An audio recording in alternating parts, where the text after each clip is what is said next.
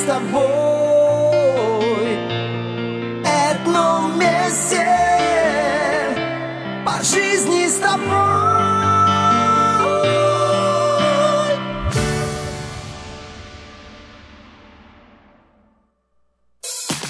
Всем привет!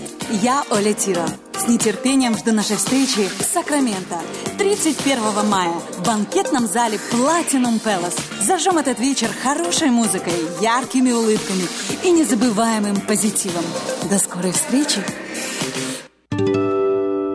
Сакраменто. Слушай Этно 87 и 7 FM. Итак, Сакраменто и Флорида, Калифорния, Флорида. Прием, прием, как нас слышно. Юлия Синарева, психолог, у нас на волнах Этна ФМ. Калифорния, слышу вас отлично. А, Есть контакт. отлично. Здравствуйте, доброе утро. Доброе. Как ваши дела, Юль? Прекрасно. Только что вернулась из большой очередной гастрольной поездки по Нью-Йорку и Бостону. Совершенно влюбилась в Бостон. Великолепный город. Если его когда-нибудь перенесут в более нормальный климат, с удовольствием туда переберусь. Но нет в мире совершенства, Юль. Нет. Вот да, как обычно все. Вот где-нибудь да прокол. Все говорят про Бостон хорошо, но у нас тема сегодня тоже нужная, важная. А, Step Parents, будем говорить про тех, кто а, новые семьи да, образует. Может быть, э, проведем какой-то ликбез сразу же, разделим всех по А что полочкам. такое? Подождите, объясните мне, как несведущему человеку, откуда взя- взялось вот это название, Юль, Step Parents? Ну, э, step parents это как бы вообще step семья, да, это некое а, образование, в которое входят а, два э, взрослых человека, у которых есть опыт э, прежнего супружества, как правило, по крайней мере, у одного из них, да, и в Мгм. этом вот прежнем супружестве были какие-то дети, которые теперь вступают вот в эту новую семью, в эти новые отношения с одного из своих родителей и нового человека, как на следующую ступеньку такую, да, вот делает следующий шаг, степ такой, с- out of э, прежнюю семью, да, выходит из э, тех отношений, которые были с его биологическими родителями, и делают вот некий а, следующий шаг в новые отношения. И тут действительно есть очень много нюансов, есть о чем поговорить, сегодня это обсудим.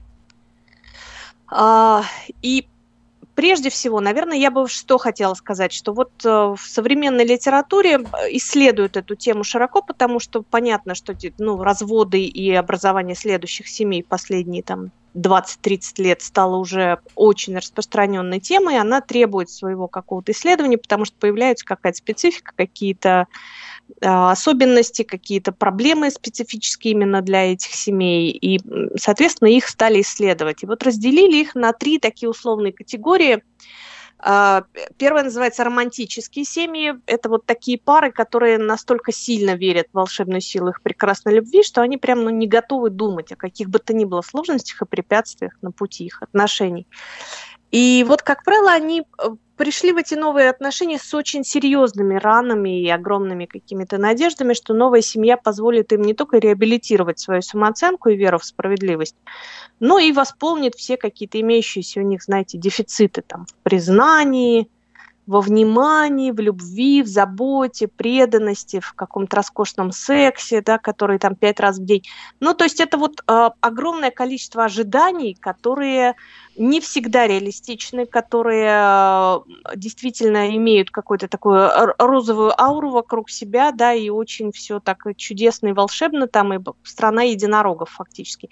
Естественно, именно такие семьи получаются вот из-за своих этих нереалистичных ожиданий к себе и к партнеру, и, соответственно, там к детям, и к, к степ-родственникам своим всем, то вот э, чем выше ожидания, тем легче их, в общем, понятно, опрокинуть как-то, да, предать, они это так называют, потому что они страшно, конечно, обижаются, если они видят какие-то перекосы в их сценарий. Вот, для них это просто ужас-ужас, и, естественно, это распространяется не только на партнера по браку нового, но и, соответственно, на а, то, как он относится, например, к моему ребенку, или то, какие его дети, или то, как его семья ко мне отнеслась. Там много таких вот именно драм прям настоящих. Именно из-за того, что нет ощущения, что отношения это вещь, над которой в любом случае надо а работать, б требует времени на притирку. Вот, поэтому такие, к сожалению, пары, вот они чаще становятся клиентами психотерапевтов и имеют больший процент разводов таких вот в семьях. А, еще одна модель степ-семей, которую обнаружили исследователи, так называемые матриархальные семьи. Вот, вот не смейте, пожалуйста, да, это противоположность патриархату. Куда-то, а, куда вы пропали. Почему. А, вот, отлично. Агапа, э, звук куда-то пропадал ваш. Ага, вот, теперь меня слышно? Да, теперь слышно, отлично, ага. Да, вот, но матриархальные семьи – это, как правило, союз женщины с одним или несколькими детьми, которая уже некоторое время прожила в разводе, и одинокого мужчины, э, не имеющего детей от предыдущих браков. Угу. Либо эти дети живут с его бывшей женой, и он с ними общается очень мало. Поэтому его собственный педагогический опыт, он, как правило, очень такой скудный и ограниченный. И вот особенности этой пары также во многом определены тем бэкграундом, который принес, э, принесли с собой там, супруги в этот союз. То есть если женщина какое-то время жила в роли матери-одиночки, вынужденной самостоятельно решать все возложенные на семью задачи, то она невольно становится, во-первых, жестче и авторитарнее, понятно, да, и во-вторых, конечно, часто она воспринимает любые изменения в сложившемся каком-то семейном укладе как помехи и раздражители. И в этом смысле, в отличие от э, романтической там, настроенной женщины, да, которая пытается в первом типе семей построить идеальную какую-то картинку, то тут вот она, во-первых, очень внимательно приглядывается. Дефицитов у нее, естественно, полно, но она как-то притерлась уже с ними сама справляться. И в этом смысле вот ее главный такой фокус, когда ее спрашивают, чего тебе от мужчины надо, она говорит, что мне мешал. И это, правда, для нее это очень искренне, потому что она уже вот привыкла выстраивать свои правила игры со своей семьей, у нее там налаженный быт, какие-то отношения с ее детьми субординационные. И в этом смысле, конечно, для нее очень важно, чтобы мужчина а, с одной стороны помогал ей эту семейную лямку тянуть, а с другой стороны вот как бы не пытался это все перестроить под себя или там установить какие-то принципиально новые правила отношений. И а, здесь меньше а, драмы и больше трезвости и спокойствия, больше такого внимательного отношения как бы к нуждам друг друга, но еще раз, этот союз, он вот хорошо функционирует тогда, когда мужчина, а, очень действительно привязан к этой женщине и готов принять ее, эти правила игры, и, б, он, а, ну, правда, не претендует на лидерскую роль. Он очень такой вот, ну, покладистый, спокойный, он готов быть шофером, нянькой с этими ее детьми или там как-то ну, не знаю, накормить, да, вот какие-то такие простые вещи, не, не эмоционального характера, да, но если и, у ребенка, скажем, ну, проблемы в школе... Да, ну или если у мужчины хватает мудрости, потихонечку, мягко а, вот, переложить веду, да, обязанности да, да. Вот как бы с женских Именно, плеч да, свои. Это, это прям вы вот то, что сейчас вы говорите, Лена, это прямо самый главный флаг вот в этой теме, да, который обязательно рекомендуется всем людям, которые вступают в эти степ-отношения, а, дайте время всем, да, вот очень должно быть постепенно, медленно, вдумчиво и с пониманием, да, и я сейчас приду к третьему типу отношений, а, это так называемые неотрадиционные семьи, нео от слова вот, ну, новый, обновленный, какой-то современный, да, то есть это название означает, что вот в подобных союзах супруги, они пытаются соединить как традиционные семейные ценности, ну, например, такие как ну, крепость семейных уз да, или совместное воспитание детей, с ценностями э, современного менталитета, такими как э, самореализация, успех или там, равноправие мужчины и женщины. В таких семьях, как правило, оба партнера работают, и, соответственно, делают свой вклад и в семейный бюджет, и оба вынуждены подстраиваться под какой-то вот рабочий график друг друга. И в такой семье муж не возлагает на себя только роль добытчика, а на жену не взваливает все остальные обязанности по дому и семье. Здесь супруги действительно приходят к соглашению, а, как распределить и время и обязанности, чтобы это было, если не поровну, то, по крайней мере, более или менее справедливо.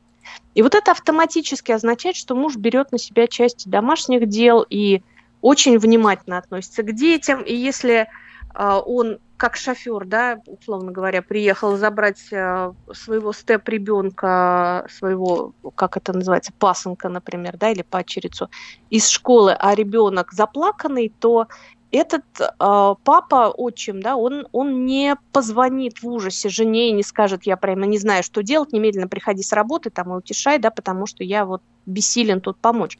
Он вникнет, он расспросит, он утешит, он по попытается что-то с этим поделать сам, то есть он не отстраняется эмоционально. Вот. И э, действительно, Юль, а разве, а сказала, а разве да? вот эта вот семейная форма это не, не, не, верх, не верхняя эволюционная ступень каждой семьи, которая... Совершенно точно, да, как именно, это, да. Это, и это, это же вот тот идеал, к которому самой нужно идти. такой самой удачной моделью, и она далеко не, до, не для всех, к сожалению, достижима, или если достижима, то прям это вот прям ну, годы занимает на то, чтобы ее построить. Но в целом, да, это такая верхняя ступенька эволюции, особенно в наших сегодняшних условиях жизни, когда, в принципе, есть очень хорошее понимание. И тут вот переходя как раз к вопросам а, особенностей да, таких степ-семей в эмиграции, очень хорошая новость, что западные дядьки, они вообще больше э, подкованы в вопросах воспитания, у них больше не просто там умения да, или ответственности, у них больше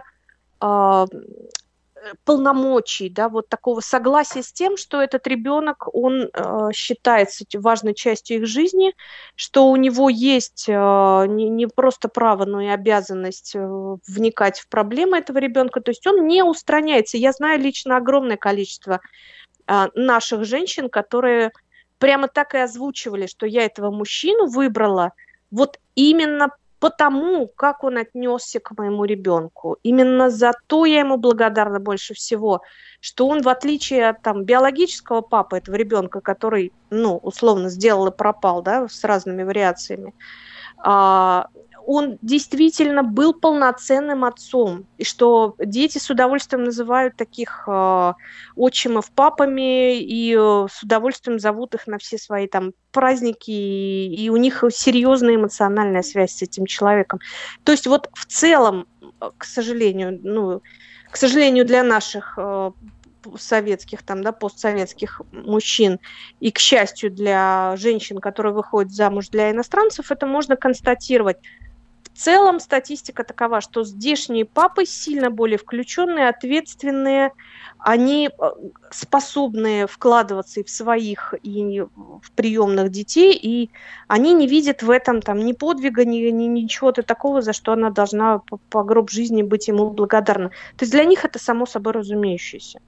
Юлия Синарева, психолог, э, мастер расстановок в эфире на Этно ФМ. Говорим мы сегодня о э, Step Parents. Также, я думаю, что это является частью вашего блога «Психология иммиграции». Да? Небольшую музыкальную паузу мы сейчас сейчас прослушаем, чтобы вам было время отдышаться, ну а потом пойдем по градации этих детей, да, потому что одно дело, когда да. мы говорим э, новый папа или новая мама и малыш, а другое дело новый папа и подросток.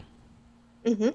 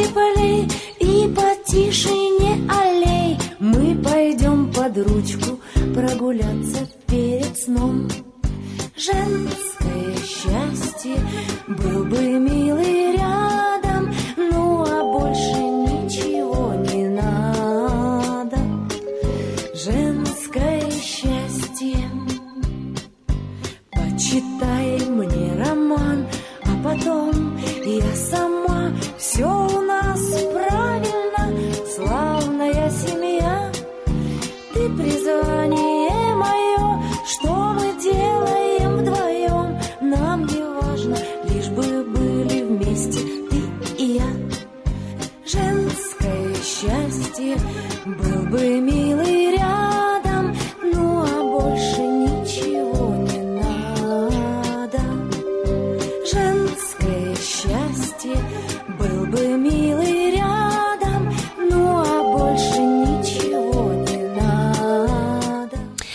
Итак, Юлия Синарева, говорим мы сегодня о э, степ-семьях, о степ-родителей, которые в новый брак вступают и, конечно же, надеются на то, что воспитанием детей э, будут заниматься оба. Э, давайте теперь перейдем действительно на тему возраста. Это малыши у нас или это подростки? Как сделать так, чтобы им понравиться, чтобы с ними подружиться, ну и жить вместе дружно и счастливо?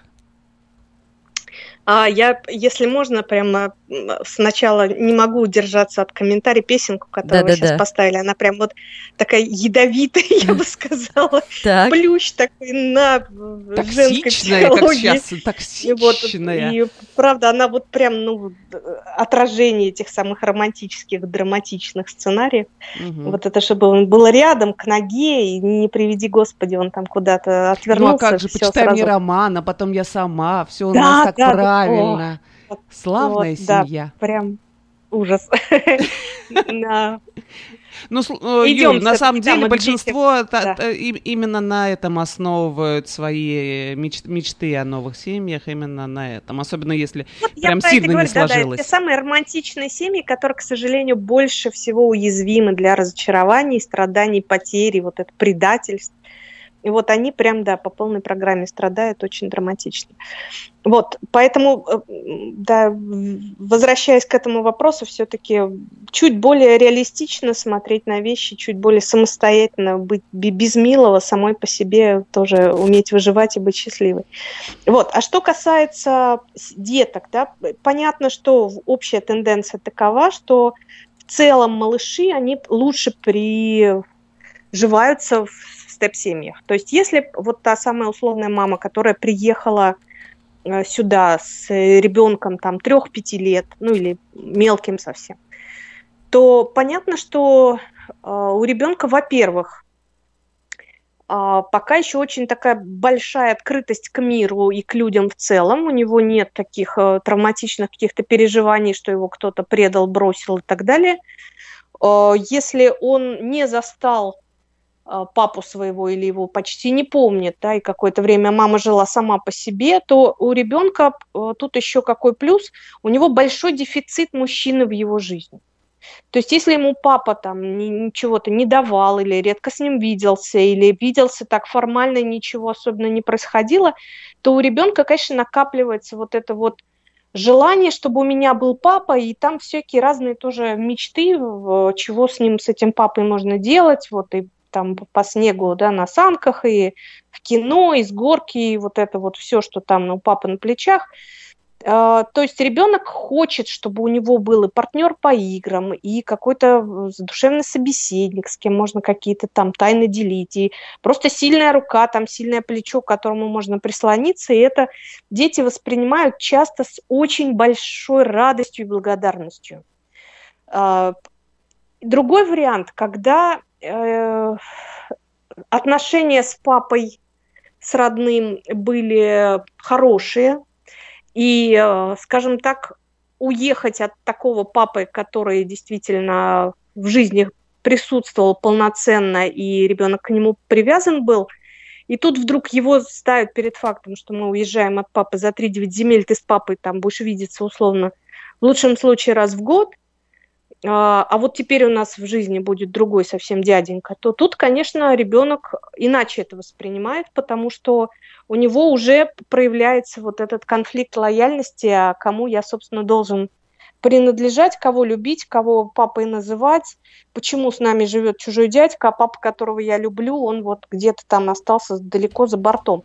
И тогда появляются обиды на маму, появляется тоска по папе, появляется вот это неприятие отчима, как бы он ни старался, как бы он там не э, из себя. Ну а как объяснить, Юль, как объяснить ребенку вот в таком случае, почему, мы уезжаем, и почему вместо э, родного и любимого папы появляется чужой дядька?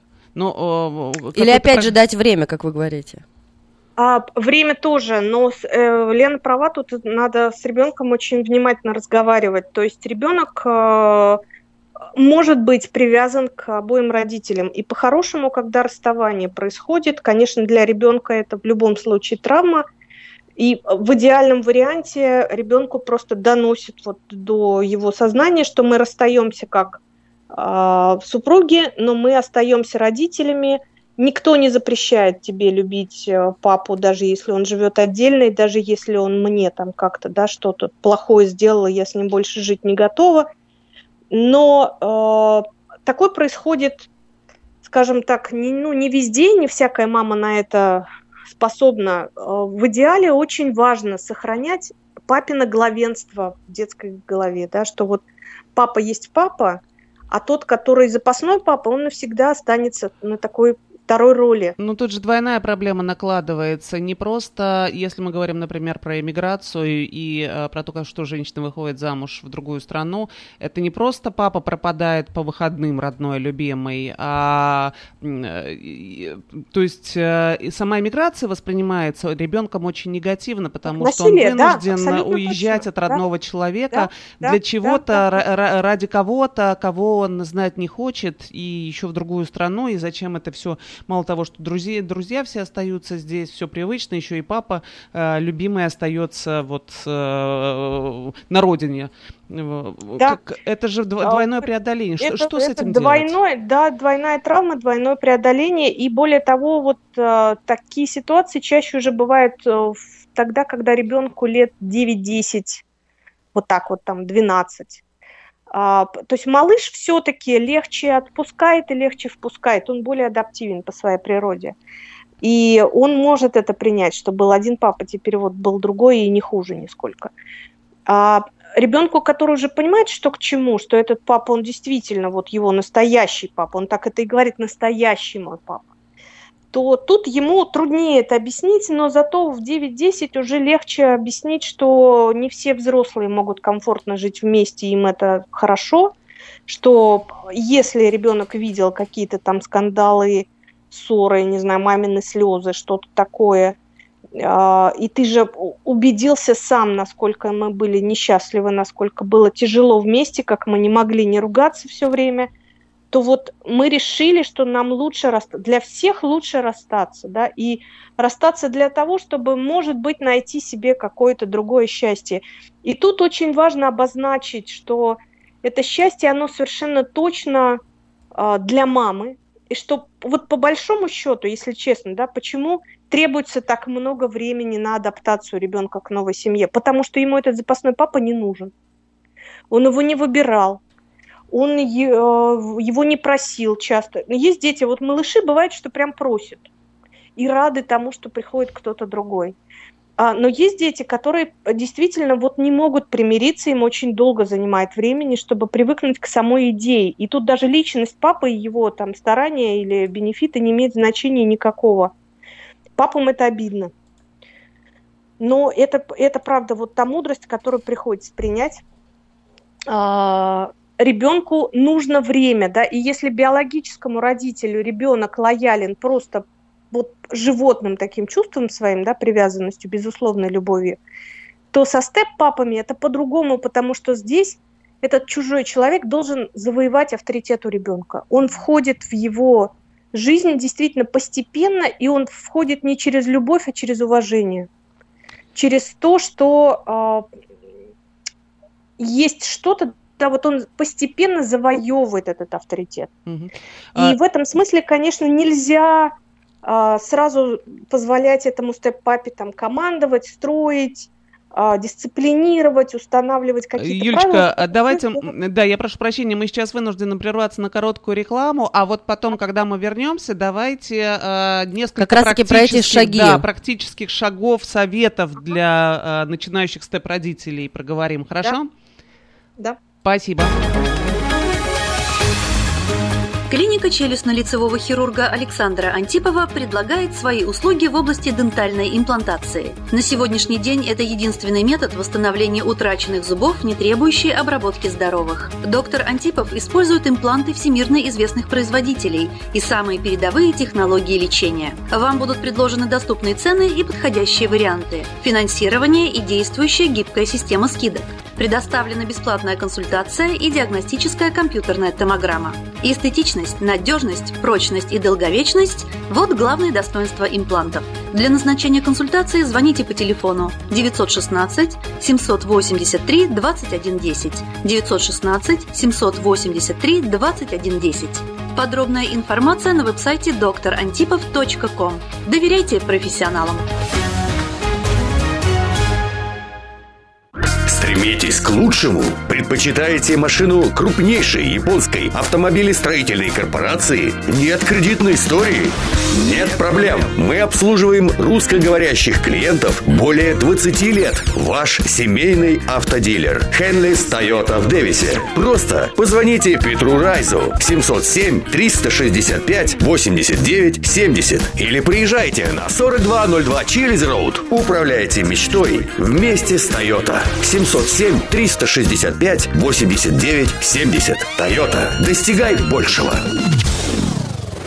Покупка, ремонт, строительство, перефинансирование. Звоните Раисе по телефону 916 538 51 15. Evergreen Home Loans предлагает обширный выбор программ заемного кредитования для покупателей с любыми возможностями, потребностями и желаниями. Приобретение дома – это не только радость, но и обязанность. Раиса разъяснит, подскажет, поможет и будет рядом до конца.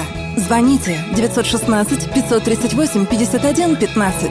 Evergreen Home Loans. Раиса Фудин всегда рядом. Evergreen Home Loans is registered trade name of Evergreen Money Source Mortgage Company. NMLS 3182. Сакраменто. NMLS 1538112.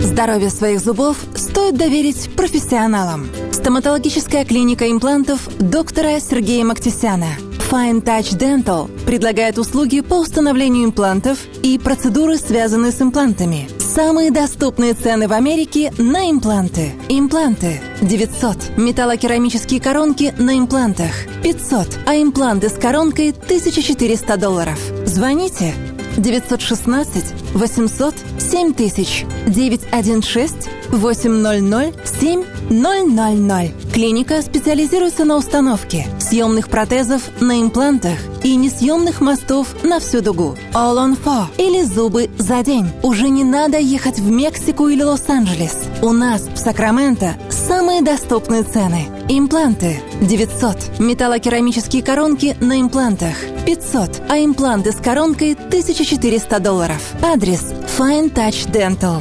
701 Хау Авеню, Свит Би, 34. Телефон 916 800 7000 916 800 7000.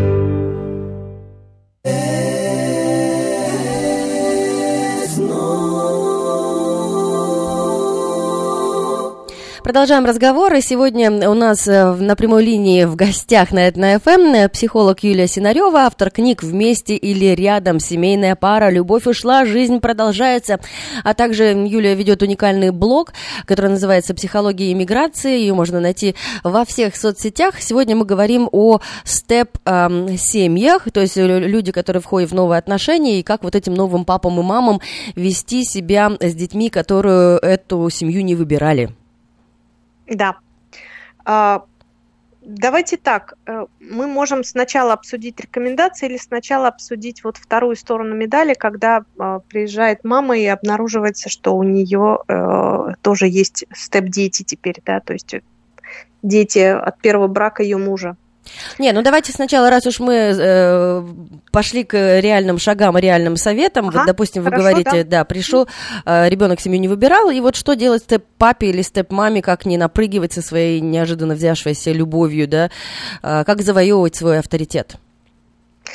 А, первое, действительно терпеливо и очень внимательно, потому что дети все разные, э, даже возрастные особенности не определяют э, какой-то правильной стратегии. А, однозначно вы должны смотреть на особенности ребенка сами, и вы должны расспрашивать своего нового супруга о том, что да, ребенку нравится, не нравится, как он лучше там ест, спит, что он любит, и вот это вот все нужно учитывать, и к этому надо подстраиваться, и, соответственно, надо создавать какие-то контексты, в которых ребенку будет хорошо, и причем хорошо именно вот в этом новом союзе, да, или даже хорошо с этим новым степ-родителем отдельно. Там, скорее всего, нужно организовывать время очень гибко, чтобы это были какие-то совместные поездки с приятными для ребенка и для всей семьи впечатлениями. И тогда вот это сам эмоциональный фон приятного переживания, он, э, ну, как бы создает очень хорошие общность с людьми, с которыми я эти хорошие эмоции разделил, да, то есть это будет э, включен вот этот вот новый человек, член семьи, в эти новые прекрасные воспоминания, и это будет хорошо влиять на их отношения. В целом, да, лед будет растапливаться. А, совершенно точно, что должно быть какое-то время, когда мама проводит э, его только с ребенком без отчима. И э, ребенок должен ясно понимать, что в любой момент э, у него есть право, возможность вот, да, маму, по крайней мере, попросить, ну, не немедленно, может быть, да, но вот уделить ему время, и э, мама будет available, мама будет в доступе. Это очень важно для ребенка, потому что у него, конечно, поднимаются вот эти все мысли, что кто теперь ей важнее, кого она больше любит, и там сюжеты ревности тоже свои могут присутствовать. Кроме того, если появляются какие-то, вот да, еще у него братья и сестры сводные, они могут жить вместе все или не жить вместе. Я бы тут вот очень сильно тоже приостановила эти романтические ожидания с тем, что они обязательно должны подружиться. Первое, они никому не должны, они могут друг другу как понравиться, так и не понравиться. Второе, у них тоже есть вот эти все свои, да, бэкграунды с а, а, своими биологическими мамой и папой, и э, это будет влиять на их отношения тоже. То есть, э, если, например, э, папа со своей, да, американский папа со своей американской женой расстался не очень хорошо, и когда ребенок появляется в этой семье, может быть, на время, да, там на каникулы или на выходные, и э, ребенок уже чувствует себя в каком-то вражественном лагере, потому что это вот так выражается его лояльность к его собственной маме. Да, мама не с распростертыми объятиями воспринимает новость, что у папы там теперь новая жена и новая семья и новые дети, и поэтому мама всякое это может там показывать явно или неявно, может словами, а может быть просто разными другими сигналами. Ну, да, Ребенок это не надо чувствует. далеко ходить, если люди просто даже грубо настраивающие против э, вот этой конечно, новой семьи. Конечно, конечно, да. Да, и в этом смысле. А потом еще, простите, языковой барьер тоже никто не отменял. Да, да, да. И, соответственно, э, так же, как вот к вам приходят любые там люди в гости, да, и у них есть дети, может быть, даже дети одного возраста, все равно остается вероятность, что они подружатся или не подружатся, понравится или не понравится. А могут и подраться, да. В одной комнате, а могут и подраться, а могут каждый свой гаджет уткнуться и там двумя словами не перекинуться. Это все надо допускать, и надо понимать, что на эту вот, э, на этот контакт, не обязательно даже на дружбу, а просто на контакт тоже уйдет время, и тоже есть свои уважаемые с детьми причины, почему они не готовы сближаться с этим новым взрослым или тем более с этим новым ребенком, потому что он для них может восприниматься субъективно как вот такой вот враг. И это надо уважать, надо давать им на это время. А, естественно, хорошо, опять-таки, организовывать некие совместные мероприятия, когда его дети, ее дети все вместе куда-то там в парк, в кино и прочее. И опять-таки с пониманием спокойно относиться к тому, что они друг другу могут не, не бросаться в объятия или там не общаться много. Но вот это само мероприятие, да, которое все вместе пережили, оно ну, уже немножко растапливает. А, обязательно нужно понимать, что действительно у ребенка есть свой режим, и второму родителю, даже если он не согласен с какими-то воспитательными требованиями, вот прям сразу с места в карьер лезть со своими новыми уставами совершенно не надо. Даже если эта семья появилась у вас на территории, то есть, да, там, ну, папа американец встречает там свою славянскую жену с ее ребенком у себя на территории в его доме. По сути, по субординации, да, как было бы естественно, что он тут говорит, у меня тут вот так и так и так, вот и вот такие правила, вот это не трогать, там сюда не ходить и, и делать то, а вот этого не делать. Но если он хочет именно отношения с э, ребеночком налаживать, то тут надо это очень аккуратно вводить, очень последовательно, очень спокойно и объясняя, что и почему он требует. То есть как только будет авторитарная позиция, ребенок захлопнется сразу, как в ракушку. Ему это не нужно, его это будет пугать, разочаровывать, и он себя чувствовать будет в небезопасности.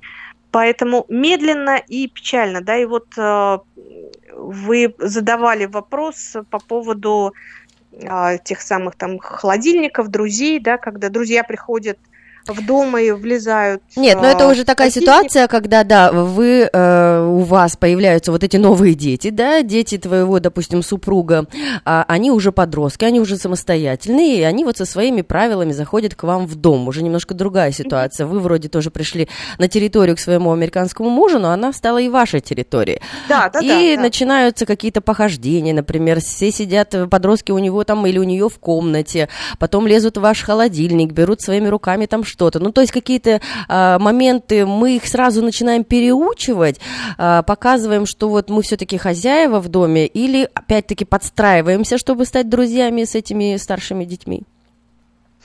Надь, вопрос философский, потому что в нем очень много слоев, а, и самый главный вопрос, который бы я задала клиенту с этим запросом, да, что здесь тебя в этом так бесит сильно, что они залезают в твой холодильник, потому что это могут быть очень разные причины. Э, либо это вот некие да, ограниченные денежные ресурсы, куплены продукты, мы рассчитываем на эти продукты, и вдруг получается, что нас там кто-то объел, условно говоря, да, и это просто тогда речь о дефиците ресурсов э, финансовых и э, таких вот да, ресурсов еды. А, может быть, это для многих очень женщин, например, вот готовить еду с любовью для семьи, это такая очень большая э, забота, и она не хотела бы, чтобы вот это то, что она с любовью несколько часов готовила для своих любимых, было сожрано какой-то там саранчой чужих подростков, а, и семья осталась без ужина. А, то есть тут надо выяснять, что конкретно происходит, что конкретно не нравится, и уже вот исходя из этой аргументации тогда и разговаривать. Я бы начала разговор как раз-таки с мужем в этой ситуации, если меня это не устраивало бы я бы спросила, как это принято и что с этим делать, да, и объяснила бы, почему мне это не нравится. Я могла бы в таком случае э, закупить отдельно какие-то там чипсы и снеки, да, которые будут можно взять э, вот этой самой саранче и обозначить ребенку, что я не против твоих друзей, э, здорово, что вы там сидите и получаете удовольствие, если захотите поесть, то вот, да, вот в этой коробке можно взять. Да, это понятно. И очень хороший пример. Спасибо за снеки и так далее, за перекусы. Думаю, что кто-то может взять на вооружение. Но тут может быть момент такой, а что их вообще не воспитывали в доме? А мы и обувь снимаем, когда в дом заходим, а тут все по-другому. И как это можно залезть в мой шкаф и взять стакан и налить э, в стакан этот воды, не спросив меня? Вот этот может быть момент э, разности да, культур. Да, да, это, культур, это еще да. одна из причин, да, это как раз тогда воспринимается как нарушение границ моих, что я тут хозяйка на этой кухне, каждый предмет, он мой, и нечего тут лезть, да, без моего ведома. А, тогда тоже, опять-таки, это, как только вы это осознали, что вот это причина моего раздражения, то опять-таки можно об этом сказать спокойно. Я не против того, что вы будете есть, только меня спросите, что можно взять. Я вам с удовольствием налью в те стаканы, которые... Да, и опять-таки поставить одноразовые стаканы, которые у них э, спокойно разойдутся с гораздо большей радостью, потому что их мыть потом не надо. Вот, то есть э, спокойно принимать свои особенности, спокойно воспринимать, что другие дети, они могут быть не такие же, как ваши, они не хуже, не лучше, они просто другие. И это надо учитывать, и с этим надо спокойно мириться. То есть это одна из причин э, ну, нашего, наших сложностей, да, вот в адаптации, в эмиграции, потому что у нас ну, плохо с, с принятием различий. Мы делим мир на черное и белое, на правильное и неправильное, что мое, то правильное, что чужое какое-то дурацкое. Это не так.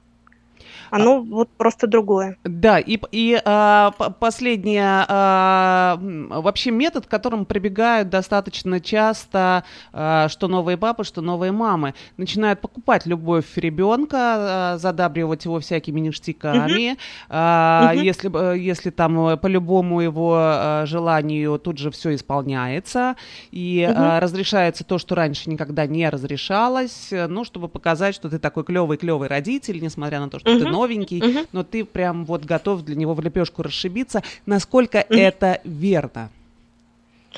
А, опять-таки, это не надо доводить до абсурда, но как прием, да, как временная такая мера, это вполне себе хорошо. Потому что самая главная задача – это растопить лед, да, ребенка расслабить, чтобы он почувствовал себя с вами э, спокойно, уверенно, и что вы вообще зачем-то ему, ну, можете быть хороши, да, и нужны, и с вами не опасно, что вы не подзатыльники пришли раздавать, а ништяки. Это намного по-другому, да, воспринимается ребенком. У него открываются вообще как-то а, ну, не обязательно объятия сразу, но хотя бы глаза на этого человека. То есть нет, исполнять любое желание неправильно, исполнять желание, которое тебе по карману, почему бы нет? Итак, мы выходим уже на финишную прямую к этому разговору. Разговор на самом деле бездонный, я думаю, потому что эта тема вечная. И, э, конечно, у каждого возраста есть свои особенности, мы, если мы говорим про детей, да. То есть какие советы, исходя вот из э, нашей с вами сегодня беседы, мы могли дать? Во-первых, время, время терпение, а, устраивать прекрасные совместные поездки, чтобы формировать хорошие воспоминания, быть на 100% вовлечен, вовлеченным в жизнь своего ребенка, ребенка тоже, чтобы он на первых порах чувствовал себя уверенно, да? А, да. идти на диалог с чужими детьми, может быть, даже где-то задобрить, чтобы э, растопить сердце. Что еще? Не, не, не торопиться наводить свои порядки, скажем так. Да, да, да, это вот это правда очень важно, потому что обычно вот по статистике у любой новой семьи с любым сценарием уходит в среднем два года на притирку, понимаете? О, То есть если вот у молодой вот пары хорошая история, несколько да. месяцев, а у семьи с детьми два года, потому что это уже треугольник как минимум, а может быть и многоугольник. И там свою роль могут играть тоже те самые э, отставленные папы-мамы. Вот. И еще важная рекомендация для э, детей, у которых остались биологические родители где-то далеко. Очень важно, чтобы мама помогала ребенку поддерживать хотя бы онлайн-коммуникацию с этим родителем и ни в коем случае не препятствовала этому. И э, давала ребенку насытить вот эту вот его лояльность, его привязанность и те ресурсы, которые он получает от папы, от настоящего. Мудрость, терпение, открытость. Вот так можно резюмировать да, нашу да, беседу. Да. И будет вам тогда счастье с, с, с, в новой семье. И вашим детям да. тоже. Юля, спасибо большое за эту беседу. Э, Юлия Синарева, психолог, автор книг. Э, две книги, например, держу перед собой. «Любовь ушла, жизнь продолжается», «Семейная пара вместе или рядом». И еще Юля ведет э, уникальный блог «Психология миграции». Можно найти... Тоже будет книжка скоро про психологию миграции. Ой, вот здорово. Соберу и буду издавать. Где мы будем, э, где мы услышим анонсы? В Фейсбуке группы в отношениях? А, обязательно, да, и в Фейсбуке будут, и э, в Сакраменто выйдет э, литературный, э, как это называется, альманах, в котором я вот буду анонсировать эту книжку. Надеюсь, что это будет осенью. Ну что ж, будем ждать э, еще одну премьеру и, конечно же, э, беседовать на радио Этна ФМ. Спасибо и хорошего дня. Спасибо, хорошего дня. Да, до новых встреч. Счастливо. Вместе по жизни с тобой.